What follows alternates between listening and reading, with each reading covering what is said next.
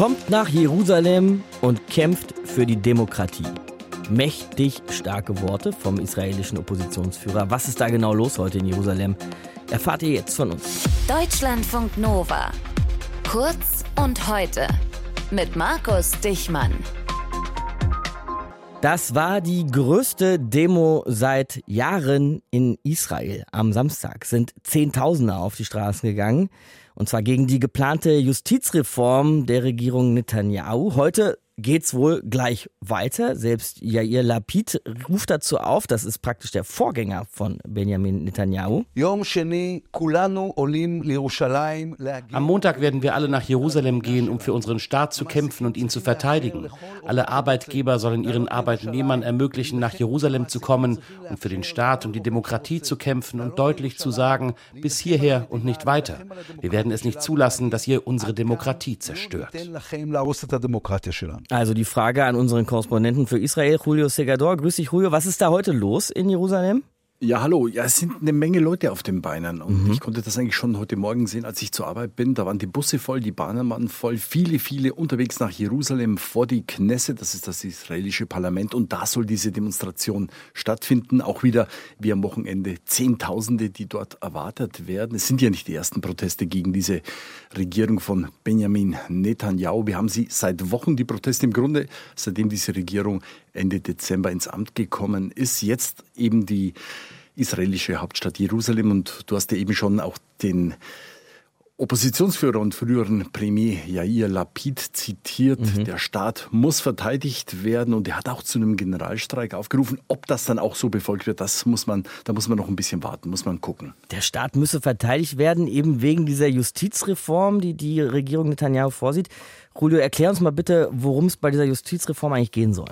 Ja, das klingt so ein bisschen sperrig, aber im Grunde sind es zwei Punkte, die hier für große, große Diskussionen in Israel sorgen. Zum einen soll der Einfluss der Regierungsparteien auf die Auswahl der obersten Richter am obersten Gerichtshof erhöht werden. Das ist ja in vielen Ländern immer so ein Problem. Wer sucht eigentlich diese obersten Richter aus? Mhm. Und im Rahmen dieser Justizreform hier in Israel soll es so werden, dass die Regierung künftig mit ihrer Mehrheit im Parlament ja, die Richter aussuchen kann, sozusagen gewogene Richter platzieren kann. Also das ist der eine Punkt, der hier für viel, viel Kritik sorgt. Und dann der zweite Punkt, der eigentlich für noch mehr Kritik sorgt und der wird auch am heftigsten diskutiert.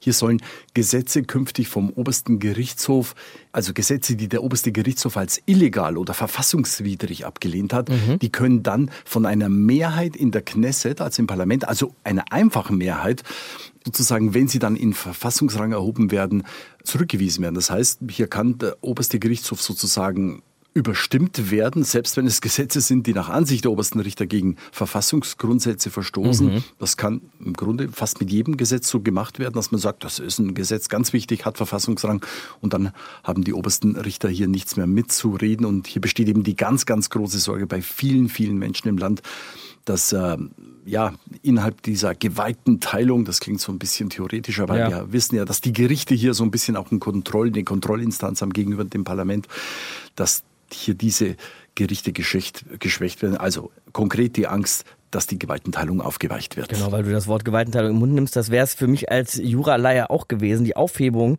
der Gewaltenteilung. Wie begründet denn aber die Regierung Netanyahu, dass jetzt sie das gerade vorhaben? Also sie begründet es mit dem großen Einfluss äh, der Richter. Und da wird gesagt, naja, es kann ja nicht sein, dass die Richter sozusagen Gesetze kippen können, die das Parlament auf den Weg gebracht hat. Und das Parlament, das sind ja die Abgeordneten, die vom Volk direkt gewählt worden sind. Also da wird so ein bisschen argumentiert, naja, das Volk wollte diese Abgeordneten und die haben dann auch mehr zum Sagen. Wir haben ein sehr, sehr gutes Beispiel.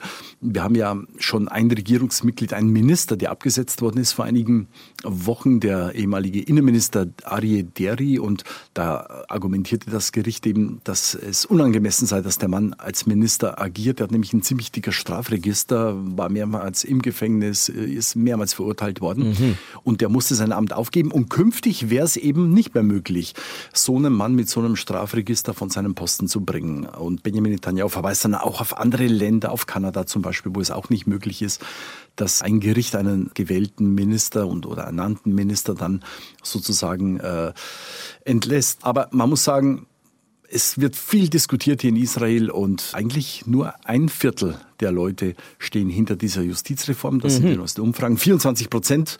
Und äh, das ist dann doch ein klares Votum auch äh, gegenüber Benjamin Netanyahu. Und die restlichen 76 Prozent sind die, die wir jetzt auf den Straßen sehen?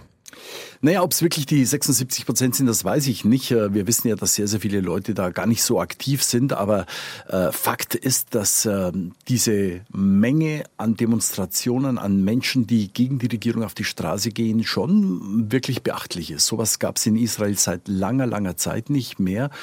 Und Netanyahu hat ja so ein bisschen darauf gehofft, dass sich diese Protestwelle auch dann verläuft. Er hat gesagt, na ja, die ersten Wochen wird so ein bisschen demonstriert und dann können wir hier zur Arbeit übergehen. Aber wir sehen, es wird eigentlich eher mehr. Und mhm. äh, die Opposition, vor allem Yair Lapid, der mobilisiert da kräftig. Und wir hatten gestern noch den Staatspräsidenten Isaac Herzog in einer Rede an die Nation zur besten Sendezeit, wo er dann auch gesagt hat, dass wirklich die verfassungsmäßige und soziale Ordnung Israels in Gefahr ist. Also sehr, sehr drastische Worte auch vom Staatsoberhaupt.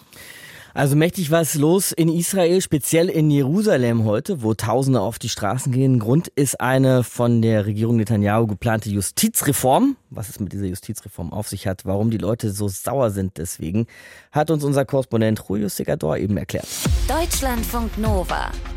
Kurz und heute.